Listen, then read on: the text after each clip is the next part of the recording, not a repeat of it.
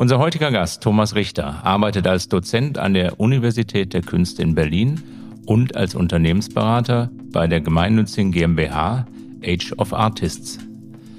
Richter forscht zum Transfer von künstlerisch-ästhetischen Arbeitsweisen und Prozessen in Organisationen. Mitunter wundert er sich dabei über die Gleichzeitigkeit von unterschiedlich verwendeten Kunstbegriffen.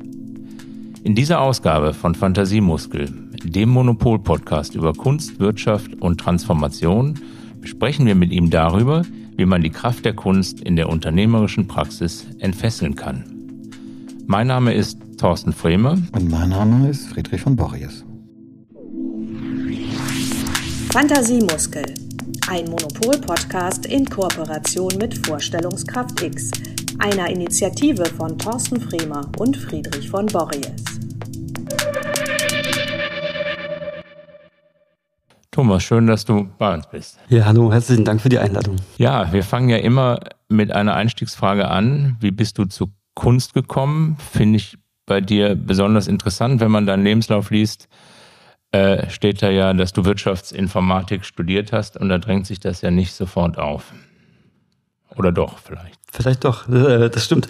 Ähm, ja, tatsächlich äh, habe ich in dem Wirtschaftsinformatikstudium am Ende, als ich eigentlich schon fertig war, ein Erasmus-Jahr ähm, oder ein Erasmus-Halbjahr gemacht, und zwar in Finnland. Und ähm, habe dann tatsächlich so ein ähm, ja, heiligen Moment gehabt mit der Kunst und bin äh, nach Hämeenlinna gefahren. Das ist so eine ganz kleine Stadt in Südfinnland und hatte da Begegnung mit einem Kunstwerk, was ich total toll fand und was irgendwie ganz viele Sachen angesprochen hat in mir. Und das ist ein Kunstwerk von Jorma Puranen gewesen. Das ist ein finnischer Fotograf, der auch äh, Professor war an der Alvar Aalto Universität. Und der beschäftigt sich ganz viel mit dem, mit äh, ja, indigenem Leben, Arktis. Äh, und das muss man sich so vorstellen. Das war ein Werk, das hatte quasi 18 Bilder gleichzeitig. Und diese 18 Bilder waren einfach so umwerfend und faszinierend für mich, weil sie so verrätselt waren, magisch. Man sah so arktische Landschaften, die hinter so Milchglas äh, ähm, äh, fotografiert waren. Und ich fand das so toll und irgendwie war das so ein Initiationspunkt.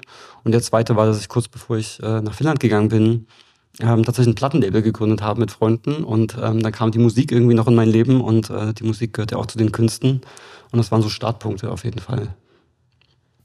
Also ein richtiges Erweckungserlebnis. Mhm. Ja. Jetzt bist du Teil einer Wirtschaftsberatung, die auch mit Kunst zu tun hat, äh, Age of Artist. Wie bist du dahin gekommen und äh, was macht ihr da? Genau, wie bin ich dahin gekommen? Also tatsächlich auch über die Musik. Ich hatte eine Weile lang ähm, den Künstler Martin Kohlstedt gemanagt und ähm, war dann auch an einem Forschungsinstitut hier in Berlin und wollte eigentlich meine Masterarbeit schreiben und fing dann eigentlich schon an, über meine Doktorarbeit nachzudenken. Und zwar wollte ich sie ganz gern zum Thema Kunst und Innovation schreiben. Und ähm, in einer der Prokrastinationsrecherchephasen, die man dann so äh, äh, hat, bin ich auf äh, Age of Artists getroffen und habe dann erstmal Martin Kohlstedt dahin vermittelt, der wiederum dann ein Interview gegeben hat, äh, was dann noch später in das Beratungsbuch eingeflossen ist. Und äh, Genau, in dem Moment äh, habe ich dann festgestellt, oh, ähm, die wohnen ja da, wo meine Eltern wohnen. Und bin dann einfach mit dem Auto äh, hingefahren, ähm, als ich meine Eltern besucht habe. Und das war ganz toll, weil ich Dirk kennengelernt habe, den Gründer von Age of Artists oder einen, einen der Gründer. Und wir haben uns ganz lange unterhalten und haben eins bis viele Bücher äh, gemeinsam äh, uns angeschaut und irgendwie ganz viele Gemeinsamkeiten entdeckt. Und dann gingen die Gespräche im Prinzip los. Und dann haben wir gemeinsam Konferenzen organisiert zum Thema Kunst und Wirtschaft. Ähm, beratet ihr auch tatsächlich Unternehmen oder reflektiert ihr nur, wie sinnvoll das wäre, wenn KünstlerInnen in Unternehmen und so weiter und so fort und diskutiert das auf wissenschaftlichen Konferenzen mit anderen Menschen, die das auch sinnvoll fänden, aber auch nicht machen?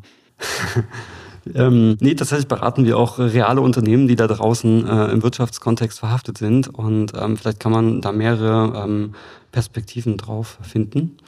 Ähm, eine, eine Perspektive könnte sein, ähm, dass wir Unternehmen beraten, die im, also die im Logistikbereich, im IT-Bereich unterwegs sind ähm, oder jetzt ganz neu auch ein Bestattungsunternehmen, äh, die ganz spannend da draußen irgendwie versuchen, äh, sich in schwierigen Zeiten zu behaupten und navigationsfähig zu bleiben, bewegungsfähig zu bleiben als Organisation. Und andererseits äh, gibt es einen zweiten Strang, der ähm, eher damit zu tun hat, dass wir Stadtentwicklung und Organisationsentwicklung zusammendenken und da ist auch eher der gemeinnützige Teil unserer Arbeit zu finden. Ähm, genau, also wir beraten tatsächlich richtige Unternehmen, genau. Ja, nach der Gemeinnützigkeit wollte ich auch fragen, weil das ja auf den ersten Blick merkwürdig wirkt, Wirtschaft zu beraten, die nun mal in unserer Gesellschaft profitorientiert ist und das dann als gemeinnützig zu verstehen.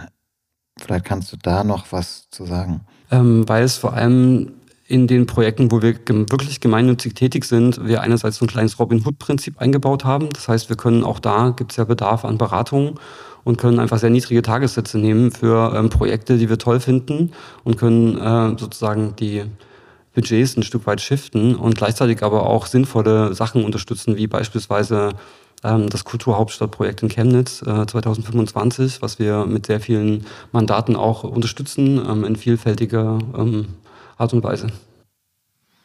Jetzt sind wir natürlich neugierig, weil wir auch an so einem Kern unseres Podcasts sind, Kunst und Wirtschaft. Und du hast es ja so offensichtlich auch auf deine Fahnen geschrieben an verschiedenen Stellen. Äh, gehen wir mal in die Sache rein. Was, also wen ihr beratet, hast du gerade beschrieben. Das sind von Unternehmen bis zu Städten, Kommunen und gemeinnützigen Vereinen eigentlich alles Mögliche. Aber was beratet ihr denn da? Beziehungsweise wo kann die Kunst äh, helfen und wie berät man mit Kunst? Das wird sicher viele interessieren. Also Inhalte, ähm, also klassischerweise Strategieberatung, Transformationsberatung, Change-Projekte, ähm, teilweise Fachberatung auch, wenn, wenn, wenn es nötig ist. Also ich bin auch Wirtschaftsinformatiker, ich kann auch Fachberatung leisten. Aber eigentlich geht es viel um Kommunikationsprozesse letztendlich. Und ähm, es geht uns vor allem gar nicht darum, künstlerische Interventionen in Unternehmen zu bringen. Damit arbeiten wir auch, aber es, ich würde sagen, das sind fünf Prozent, ähm, die das vielleicht ausmacht. Aber größtenteils geht es eher darum, wirklich ähm, eine Haltungsveränderung herbeizuführen bei den Unternehmen, die wir beraten.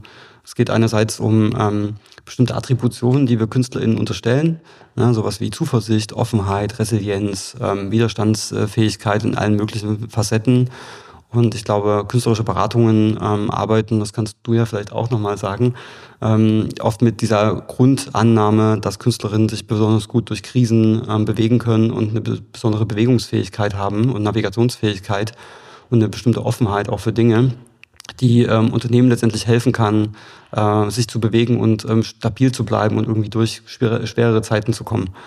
Und diese Grundannahme nehmen wir auch und gleichzeitig sagen wir aber auch, dass dieser Beratungsprozess, in den wir einsteigen, ein gemeinsamer Beratungsprozess ist. Das ist vielleicht das ähm, Schwerwiegendste für Mandate, die uns auf der anderen Seite begegnen, weil klassische Beratung bedeutet immer auch, ähm, Lösungen vorzuschlagen und der auf der anderen Seite oder die auf der anderen Seite sagen ja oder nein. Aber wir sagen, nee, lasst uns mal gemeinsam in den Prozess einsteigen. Es ist ein gemeinsamer Lernprozess und wir entwickeln Dinge gemeinsam.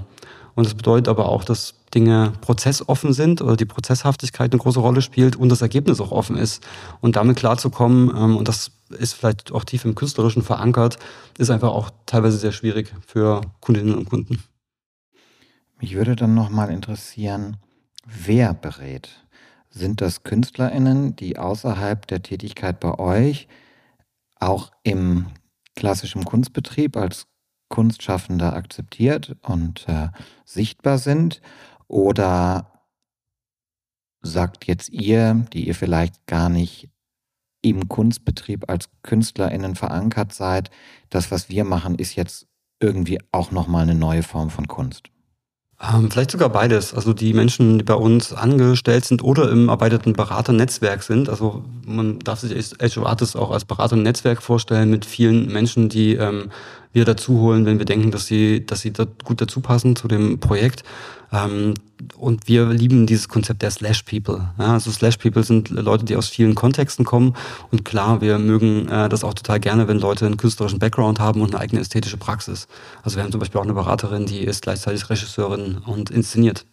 Äh, und äh, ne, kann äh, dementsprechend auch viel über Dramaturgie in, in Workshops oder in Beratungsmandaten erzählen. Ähm, äh, und wenn du mich jetzt nach meiner eigenen ästhetischen Praxis fragen würdest, dann würde ich sagen, naja, meine ästhetische Praxis sind wahrscheinlich Konzepte und Kommunikation. Und ähm, dann schließt es ein Stück weit auf den zweiten Teil der Frage an, dass man ähm, kommunikative Prozesse und diese Prozesshaftigkeit nach der Konzeptkunst auch als ähm, Kunst, kleine Kunstwerke sehen kann, die im Prinzip in der Beratung stattfinden.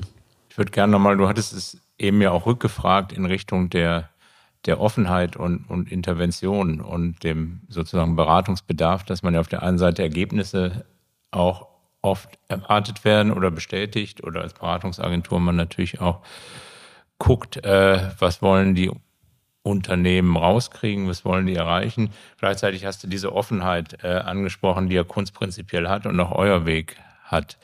Ähm, wie wichtig ist das? Kriegt ihr das? Ist das durch? Ist das eine, eine, eine Diskussion, die ihr mit den, mit den Kundinnen führt? Ähm, denn es gibt ja viele Themen. Also was sind es zum Beispiel für Themen, über die ihr offen mit den, mit den Künstlern oder mit eurem Ansatz äh, an die Unternehmen rangeht? Vielleicht kannst du da mal, ohne die Unternehmen zu nennen, zwei Beispiele äh, nennen, die dir auch als äh, erfolgreich äh, vorschweben damit wir uns das noch ein bisschen vorstellen können. Ein bisschen plastischer vorstellen können. Ja, ähm, einerseits, also ich würde gerne nochmal vorstellen, dass es wirklich erklärungsbedürftig auch ist in dem Prozess, weil, glaube ich, eine, äh, oft eine andere Erwartungshaltung einfach da ist, wenn ich äh, ein Beratungsmandat oder ein Beratungsunternehmen engagiere. Und wenn wir über uns nachdenken, ist es nicht nur so, dass Prozesse und ähm, Ergebnisse offen sind und ein Stück weit auch die Werkzeuge, wie man da hinkommt. Also die Werkzeuge werden eigentlich gebaut in dem Prozess, in dem gemeinsamen Entwicklungsprozess. Und das kann auch schiefgehen. Also das, äh, ich habe das gerade in einem aktuellen Mandat, wo wir gemerkt haben, so mitten in der Beratung, ist, wir schaffen es einfach nicht, das Gegenüber zu überzeugen, mitzumachen und sozusagen ähm, Skin in the Game zu entwickeln und zu sagen, nein, es ist auch unser Prozess. Sondern da ist wirklich eindeutig die Erwartungshaltung da, nee, liefert uns bitte die sieben Kommunikationsmaßnahmen, die wir jetzt für unser Change-Projekt brauchen. Und das ist total spannend, eine total spannende Beobachtung, ähm, dass da einfach noch viel Arbeit zu, zu machen ist und viel Arbeit zu tun ist, um Leute zu überzeugen, da reinzukommen. Habt ihr bei der Auswahl, du sagst Mandaten, ähm, auch ethische Kriterien? Sagt ihr, nee, das Unternehmen beraten wir nicht, weil wir die Produkte nicht gut finden? Oder ähm, kann diese künstlerische Form der Beratung auf jedes Produkt, auf jede Unternehmensform appliziert werden? Ich glaube, bisher in der Geschichte von Age of Artists mussten wir diese Entscheidung noch nie so richtig treffen. Ähm, vielleicht kommt es irgendwann, weil ähm, die Beratungsmandate sich einerseits ähm, konstituieren aus Verbindungen und Netzwerk äh, äh, und man ähm, da so ein Stück weit aus der eigenen Bubble berät. Und gleichzeitig ähm, nehmen wir auch an Ausschreibungen teil, wo wir es uns selber raussuchen können und würden uns vielleicht nie bei einem großen Ölkonzern äh, bewerben um ein Beratungsmandat. Ja, also die Sachen, die wir, ähm, die wir unternehmen, die sind meistens eigentlich in einem sehr ähm, ethisch okayen Kontext irgendwie verortet. Ähm, und gleichzeitig ähm, ja, würde ist das, steckt dahinter so ein Stück weit die Frage, ob eine große Firma sich nicht auch zu etwas Gutem transformieren kann oder Geschäftsbereiche haben kann, die auch gute Sachen tun. Ja, das ist eine, eine, spannende Frage. Ich glaube, die ist groß. Ähm, ob wir die als Artists in voller Gänze beantworten können, keine Ahnung. Aber geht es euch stark um das Thema, wie machen wir die Wirtschaft schneller, innovativer, besser oder stehen sozusagen auch hinter dem, dem ganzen Ansatz Werte, Stichwort Transformation, äh, Wandel der Gesellschaft dahinter. Also was, was ist sozusagen, was ist euer Antrieb? Dahinter ist ja wahrscheinlich schon ein anderes, andere Form der Beratung zu finden auch. Äh, auf jeden Fall eine andere Form der Beratung, die vor allem darauf abzieht, dass die Menschen, die wir beraten, ähm, äh, ihre eigenen Gestaltungsaufträge ableiten. Und das ist vielleicht auch ein Kern von künstlerischer Arbeit. Ne? Dass es äh, letztendlich immer darum geht, ich weiß, was ich tun möchte heute Morgen, wenn ich aufstehe und ich weiß, in welche Richtung ich gehen möchte und was ich gestalten will. Ne? Also Gestaltung bedeutet ja immer von ähm, einer aktuellen Situation in eine gewünschte Situation zu kommen, äh, wenn man mal Grundlagen der Gestaltung äh, äh, da zurückverweisen mag. Und ähm, das als Mindset zu übertragen ähm, in den Beratungsmandaten, das ist uns sehr wichtig. Ja, und das wäre dann, wenn, wenn uns das gelingt, ähm, dann können wir auch von nachhaltiger Beratung sprechen. Dann ist es das, was bleibt und dann können wir auch wieder gehen. Ja, also klassischerweise im Beratungsumfeld ist es ja oft so, dass die Mandate dann extrem lange dauern und, äh, ne, und man da noch was findet und da noch was findet und man ewig lang quasi parasitär äh, auf einem Unternehmen hängt. Aber das ist gar nicht so die Idee von Edge Artists und wir wollen eigentlich gern so kleine Impulse setzen für eine bessere Gestaltungshaltung. Das war jetzt ja ein Einblick in die Praxis, äh, was ihr macht wie ihr es macht, wer es macht. Ähm, du hast noch ein anderes Standbein. Du bist auch ähm, an der Universität der Künste und ähm, promovierst dort zu etwas, was du als Artistic Thinking bezeichnest. Vielleicht kannst du uns einen kurzen Einblick in diese wissenschaftliche Perspektive auf Kunst und ähm, künstlerisches Denken geben. Genau, ähm, meine Promotion beschäftigt sich eher mit dem Thema Artistic Consulting, weil ich versuche, ähm, den wissenschaftlichen Teil, weil wir als Age of Artists auch eine ähm, ein Forschungs- und Beratungsunternehmen sind, auch ein Stück weit Forschungserkenntnisse zu produzieren, die wir wiederum auch verwenden können, ähm, transdisziplinär. Ähm, und Artistic oder Artistic Thinking und Design Thinking stehen sich halt so ein Stück weit entgegen und vielleicht genau in diesen Kriterien, die ich vorhin schon genannt hatte. Ne? Also beim Design Thinking habe ich eine klar vorgegebene Methode, aber das Ergebnis ist vielleicht unbekannt. Aber beim Artistic Thinking gehe ich vielleicht noch eine Stufe weiter und sage, der Prozess und das Werkzeug dahin, die sind mir noch gar nicht klar. Ich starte am ästhetischen Nullpunkt und versuche dann mit bestimmten ähm, Operationen dahin zu kommen ja, und äh, ziehe mich sozusagen selber an den Haaren heraus. Ähm, klassisch, wenn ich in die Informatik gucke, wäre das so ein Bootstrapping-Prozess. Ähm, wenn am Anfang, wenn der Computer hochfährt, der Computer sich selber aus den, an den Haaren herbei herauszieht ähm, und startet, das ist vielleicht genau das, was wir ähm, vielleicht dann auch machen wollen. Und in meiner Promotion schaue ich mir das gesamte Feld von künstlerischer Beratung und Form künstlerischer Beratung an. Das kann ähm, einerseits vielleicht der Ansatz sein, den Age of Artists fährt ähm, und versuche da nochmal eine Vogelperspektive zu gewinnen, zu sagen, naja, Age of Artists machen einen Ansatz oder versuchen einen Ansatz über die Haltung, über das Mindset zu kommen. Es gibt aber noch andere, die eher über die künstlerische Intervention kommen äh, und versuchen, ähm, ja, Interventionen zu bauen, äh, die das Unternehmen wachrütteln, die im Unternehmen Dinge bewegen. Ja klassischerweise das Beispiel, was immer kommt, damit wir es auch ein bisschen plastisch haben im Podcast, wäre ähm, zum Beispiel die Künstlerin äh, Pelvi Takala. Ähm, ich weiß nicht, ob ihr die kennt. Die ähm, hat in, ähm, ist eine finnische Künstlerin auch tatsächlich, die in Berlin lebt. Und die hat 2008, 2009 ähm, bei Deloitte einfach eine Intervention gemacht. Die hat sich dann ohne Rechner einfach reingesetzt in die Büroräume und hat äh, die Reaktionen abgewartet oder ist den ganzen Tag Fahrstuhl hoch und runter gefahren.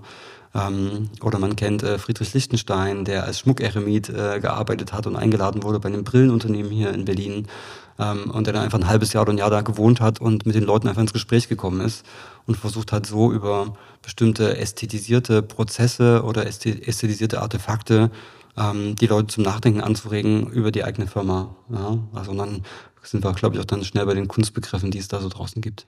Ja, mich würde auch total interessieren, wie die sozusagen das künstlerische Milieu, in dem du dich ja ähm, an der UDK dann auch bewegst, darauf reagiert. Das Feedback eher so, oh cool, hier weitet einer einen Kunstbegriff aus und super spannend, äh, äh, beim Brillenhersteller oder bist du eher das Schmuddelkind, das ähm, sozusagen die, die, ähm, das sozial engagierter Selbstverständnis politisch kritischer Kunst oder das ästhetisierte, ästhetisierte Selbstverständnis von Kunst, die im stark im institutionellen Kontext unterwegs ist, oder die Felder, in denen sich das halt überlagert, die dich dann so ein bisschen schräg angucken und sagen, also was soll das denn? Warum, warum denn jetzt in Unternehmen rein und, und warum die Kunst kapern, um irgendwie eine Unternehmensberatung aufzuhübschen und ähm, von dem ja kulturellen Kapital der Kunst, das hart erarbeitet ist, äh, teilweise unter viel Leid, ähm, das jetzt zu nutzen, um, um in, in die schiere ökonomische Welt überzuwechseln?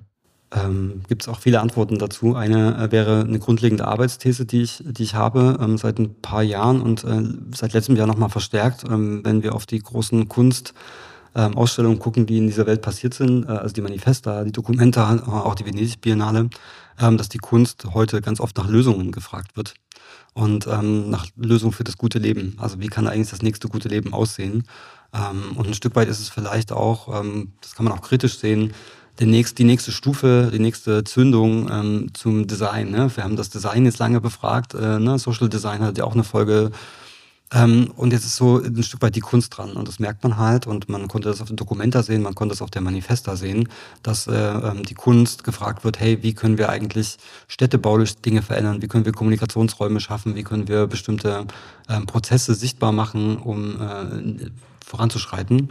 Ähm, und um deine Frage noch zu beantworten, ähm, ich bin an der, an der GWK, also an der Gesellschafts- und Wirtschaftskommunikation an der Universität der Künste.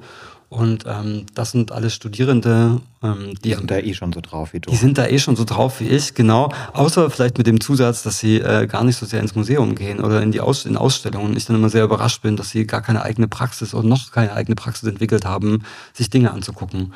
Und eine zweite Arbeitsthese wäre, naja, in jedem Kunstwerk und in jeder Künstlerin äh, steckt auch ein Beratungsansatz drin. Und das ist vielleicht das, was ich in meinem Seminar da versuche zu vermitteln, ähm, eine große Imag Imag Imaginationskraft und Fiktionskraft zu entwickeln, zu sagen, ich gucke mir eine Künstlerin an und denke, ah, mit diesem Werk oder mit diesem Werkzusammenhang komme ich jetzt auf ein Beratungsprodukt, auf ein fiktives und das wiederum kann ich auf einen Unternehmenskontext denken. Ja.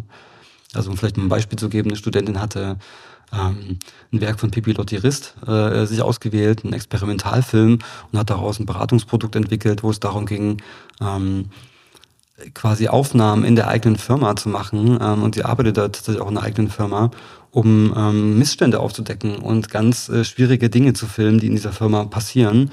Und das wiederum dann äh, mit Filtern und mit Bearbeitung als Experimentalfilm dann den Leuten zu präsentieren, die in dieser Firma arbeiten. Ja, und dann kommen wir an den Punkt, wo wir sagen, ah, Dinge können ästhetisiert werden und dann, wenn sie ästhetisiert sind, können sie anders beobachtet werden. Und dann können wir drüber sprechen. Und das ist vielleicht auch ein, äh, den, ein Punkt, den ich gern machen möchte an der Universität der Künste. Einerseits beschäftigt euch mit Künstlerinnen und Künstlern da draußen der Gegenwart, weil die sagen auch was über Gegenwart und die stellen Gegenwart her. Und auf der anderen Seite ähm, zu sagen, ja, das sind eh Menschen, die am Ende in Beratungsagenturen äh, landen werden oder in Agentur- und Kommunikationszusammenhängen und Konzepte basteln. Ähm, da liegt ganz viel Inspirationskraft auch drin. Ja. Schließen sich fast zwei Fragen an. Ich fange mit der ersten an, als ich dich angerufen habe und gefragt habe, ob du bereit bist, für, für hier mit uns mal im Podcast zu sprechen, hast du gesagt, das kommt ja immer auch so in Wellen. Du hast jetzt diesen, diesen wissenschaftlichen Blick auch auf die Thematik. Wann kommt das denn in Wellen? Also heißt es, es gab schon mal immer wieder Phasen, wo es ähm, Kunst, Kunst, äh, also wo Wirtschaft Kunst befragt hat? Und ist es besonders eine Frage von, von Krisenzeiten, wo man vielleicht auf die Kreativität der Kunst hofft? Äh, oder wie, wie würdest du das einordnen? Ich glaube, das wäre tatsächlich nochmal eine eigene Doktorarbeit, genau diese ähm, Historizität äh, dieser Bewegung zu äh, erfassen in ihrer Gesamtheit. Mhm. Und gleichzeitig würde ich denken, ja, ein Stück weit immer, wenn, ähm, wenn bestimmte Fragestellungen in der Gesellschaft umhergehen und die Künste eigentlich ähm, in ihrer Vorläufigkeit äh, schon Vorabbilder produziert hat, die wir versuchen wollen, irgendwie nutzbar oder fruchtbar zu machen. Ähm, und gleichzeitig birgt es natürlich die Schwierigkeit, sie der Kunst zu entreißen. Aber ich glaube auch immer in dieser Bewegung, Dinge zu entreißen, ist die Kunst sowieso schon wieder viel weiter. Deswegen denke denk ich dann immer gelassen darüber, ach, dann lass uns das so einfach probieren, die Kunst zu nutzen in irgendeiner Form. Und klar, ich glaube, das ging halt los in den 70er Jahren mit Unternehmenstheater. Ich glaube, das war das Erste, was äh, äh, ähm, groß geworden ist, wo Leute versucht haben, bestimmte Kommunikationsprozesse auf die Bühne zu bringen. Ähm, das ging äh, und das konnte man, diese Bewegung konnte man dann weiter erkennen. Ich glaube, es gab ein großes Projekt bei DM damals. Ähm, ähm, die Bosch Stiftung hat äh, die Plattform 12 ins Leben gerufen ähm, als Innovations, also Innovation war dann teilweise ähm, ein großes Thema, einfach ähm, aus dieser Innovationsnotwendigkeit heraus. Ähm, und jetzt glaube ich, kommen wir eher zu dem Thema gutes Leben. Ich glaube, das ist vielleicht das, was ich heute irgendwie sehe. Ähm, wie kommen wir eigentlich da weiter und wie gehen wir eigentlich mit den ganzen Krisen um, die uns gerade links und rechts treffen?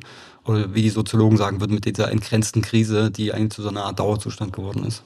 Da gibt es ja auch viele, die gerade nach Erzählungen suchen, eigentlich das, was offensichtlich vor uns liegt. Stichwort zum Beispiel Klimakrise, Klimafakten, damit umzugehen oder das in ein relevantes Muster zu bekommen und da die Kunst äh, zum Beispiel zu, zu befragen.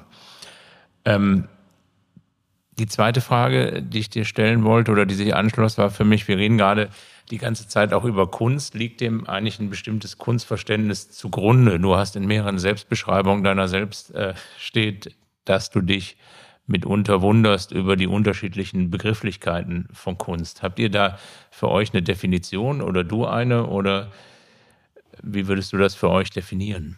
Für uns meinst du bei Age of Artists? Bei Age of Artists oder für dich? Ja. Ich nehme an, dass es da irgendeine Form von Deckung gibt. Ja, ich glaube bei Age of Artists vielleicht sogar gar nicht. Also ich glaube, ich da wirklich zwei, zwei äh, Sichtweisen drauf. Ne? Ich glaube, bei uns bei Age of Artists liegt so eine ähm, Form der ähm, Beuyschen Kunstformel ein Stück weit drin, dass jeder auch KünstlerInnen sein kann, aber weitergedacht eher, jeder sollte oder kann Gestalterin sein. Ähm, und ich glaube, dieses Gestaltungsmoment ist uns sehr wichtig bei Age of Artists. Und wenn ich aber auf der UDK und Forschungsseite eher darüber nachdenke, dann weiß ich, es gibt halt unglaublich viele ästhetisch-philosophische Definitionen des Kunstbegriffes und immer wenn ich ein Seminar baue oder einen Workshop plane, vielleicht für ein Unternehmen, müsste ich mich eigentlich davor hinsetzen und sagen, mit welchem Kunstbegriff arbeite ich gerade, weil wir immer von der Kunst sprechen, aber dann wissen wir eigentlich gar nicht so richtig, was gemeint ist oder haben uns darüber nicht verständigt. Und dann gibt es vielleicht so zwei mh, hm, Punkte links und rechts äh, des, des Spektrums. Einerseits Kunst zu sehen als eine soziale Praxis, die auf andere soziale Praxen drauf guckt und einen Reflexionsmoment bietet. Ja, ich kann sozusagen damit Sachen beobachtbar machen und reflektieren ähm, und dann darüber sprechen. Und auf der anderen Seite gibt es diese Form der ähm, äh, totalen Autonomie der Kunst, ähm, des Kraftwerkskunst, die, die Kunst, die ganz weit draußen ist, die, äh, wo wir mit Unternehmen auch nie hinkommen werden. Und alles, was mit Unternehmen und Kunst zu tun hat, ist, ist äh, nicht zusammenzudenken. Mhm. Und ähm, das wäre eine andere Perspektive darauf. Ja. Wenn ich diese zuhöre, bin ich ja auf der einen Seite fasziniert, dass das so viele Facetten hat. Es gibt sozusagen diese Praxis des Beratens, es gibt die wissenschaftliche Ebene, es gibt die Lehrer, es gibt den eigenen Kunstbegriff, es gibt den Kunstbegriff für Age of Artists und so weiter. Also eine unheimliche Facettenreichtum. Und dann frage ich mich gleichzeitig, wo ist dann für dich der Kern? Oder brauchst du den Kern für dich gar nicht mehr? Ne? Also wenn man sozusagen dieses klassische Bild des Individuums hat, als sozusagen sowas Unteilbares, oder auch das klassische Bild der Künstlerin, wo man immer sagt, das lebt davon, dass da eine Position ist. Ja, also irgendwas bestimmen und benennbares, etwas Unerschütterliches ein Stück weit auch. Und ich bei dir ganz viel Offenheit, Flexibilität, ganz viele Slashs höre ähm, und sich dann doch ja diese Frage einstellt: Gibt es sowas wie einen Kern oder brauchst du den in dieser Denkweise nicht, weil es eh zirkulierend ist? Ich bin, glaube ich, großer Freund des, des ganz großen Uns. Also ich glaube, es gibt alle Perspektiven und die sind alle gleichzeitig da und die sind auch alle ähm, so da, dass man sie immer aushalten muss. Und ähm, die Antwort wäre, man muss genau hingucken, wenn man sich mit einer Sache beschäftigt, mit, mit welcher Voraussetzung man dann reingeht. Ne? Und ich glaube, dass wir dann genau hingucken können und sagen, ah, hier ist es so verstanden worden und hier ist es so verstanden worden. Und äh, beides ist völlig okay. Ne? Kunst als Werkzeug, Kunst als Tool zu nutzen, um Dinge herzustellen, also das große Umzu. Ähm, und gleichzeitig darf es auch die Unverfügbarkeit und die Rätselhaftigkeit der Kunst geben und ästhetisch verdichtete Objekte und Projekte. Also ich glaube, beides ist, beides ist völlig in Ordnung. Und ähm, ich freue mich immer, wenn, ähm, wenn Dinge einfach zusammenkommen und nicht so ähm, sich so äh, im Streit befinden. Ja. Wir haben jetzt in den vergangenen rund 30 Minuten von dir an ganz unterschiedlichen Stellen gehört, wie du eigentlich daran arbeitest, die Kunst, Kunst und Wirtschaft zusammenzubringen oder die Kunst für die Wirtschaft zu entfesseln. Aber du bist ja auch voll sozusagen drin, Doktorarbeit, äh, ihr, ihr, entwickelt die Produkte. Was wäre, was, was kommt als nächstes oder was wäre deine Utopie? Oder wenn du dir was, was wünschen dürftest, ähm, wie man das besser noch zusammenbringt. Was, was passiert als nächstes? Äh, zunächst, glaube ich, würde ich gerne meine Dissertation abschließen oder den Prozess abschließen. Das wird bestimmt noch zwei Jahre dauern. Und ähm, ja, ich würde gerne weiter daran forschen und diese, ähm, diese Idee äh, ein Stück weit unterstützen mit der, mit der Kraft, die ich habe, ähm, zu sagen, hey, guckt euch die Kunst an, da stecken Dinge drin, die äh, lebensnotwendig sind und die wir gebrauchen können. Und hier und da KünstlerInnen selbst zu unterstützen, ist großartig. Und ich finde, ähm, den, ähm, die Debatte und den Diskurs in Gang zu halten, ähm, ist für mich eine Aufgabe, die ich auf jeden Fall sehe. Unser Podcast heißt ja Fantasiemuskel, weil wir glauben, dass alle Menschen einen mehr oder weniger gut trainierten oder ausgebildeten Muskel haben, der ähm, ja ihre Fantasie anregt. Wenn man dir zuhört, wäre vielleicht eher irgendwie so neuronale Vernetzungsbombe ähm, der richtige Begriff. Ähm, trotzdem die Frage, wie steuerst du, steigerst du oder bändigst du sozusagen das, das Meer oder den Strudel oder den Sturm von Ideen, der offenkundig durch deinen Körper oder deinen Kopf rast und sich dann verschiedene Ventile sucht. Musst du den trainieren und stimulieren oder eher bändigen? Und wenn ja, wie machst du das jeweilige? Ähm, beides tatsächlich. Und äh, das eine, die eine Antwort wäre Schreiben. Ähm, die ganzen Ideen, die mir durch, den ganzen Tag durch den Kopf rennen, die werden aufgeschrieben und alle müssen alle in, in ein Archiv und werden da hoffentlich nie wieder gesehen oder kommen wieder oder werden wiederholt eingeschrieben ähm, und ergänzen sich vielleicht irgendwann, wenn ich irgendwann mal ideenlos sein sollte. Und auf der anderen Seite, glaube ich, ist die Praxis, äh, mindestens einmal die Woche ähm, irgendeine Veranstaltung oder irgendwas mit Kunst zu machen. Also das heißt, ins Museum zu gehen, ins Theater zu gehen, auf ein Konzert zu gehen und ähm, ja, das Gespräch mit sich selber in Gang zu halten, auch Texte zu lesen ähm, und äh, einfach weiter darüber nachzudenken. Und ähm, ja, das ist jede Woche ein bisschen anders und ich versuche das irgendwie herzustellen und ähm, habe gestern mein erstes Forschungspaper ähm, zu Ende geschrieben und eingereicht und äh, bin sehr froh, wenn das nächstes Jahr rauskommt und ähm, auch da wiederum Anschlussprojekte zu bauen. Und ähm, genau, das ist vielleicht das, was ich äh, mache, jeden Tag. Ja, lieber Thomas Richter, vielen, vielen Dank für das wirklich inspirierende und spannende Gespräch. Ja, vielen Dank und Ihnen allen vielen Dank fürs Zuhören. Ich danke euch. Fantasiemuskel, ein Monopol-Podcast in Kooperation mit Vorstellungskraft X, einer Initiative von Thorsten Fremer und Friedrich von Borries.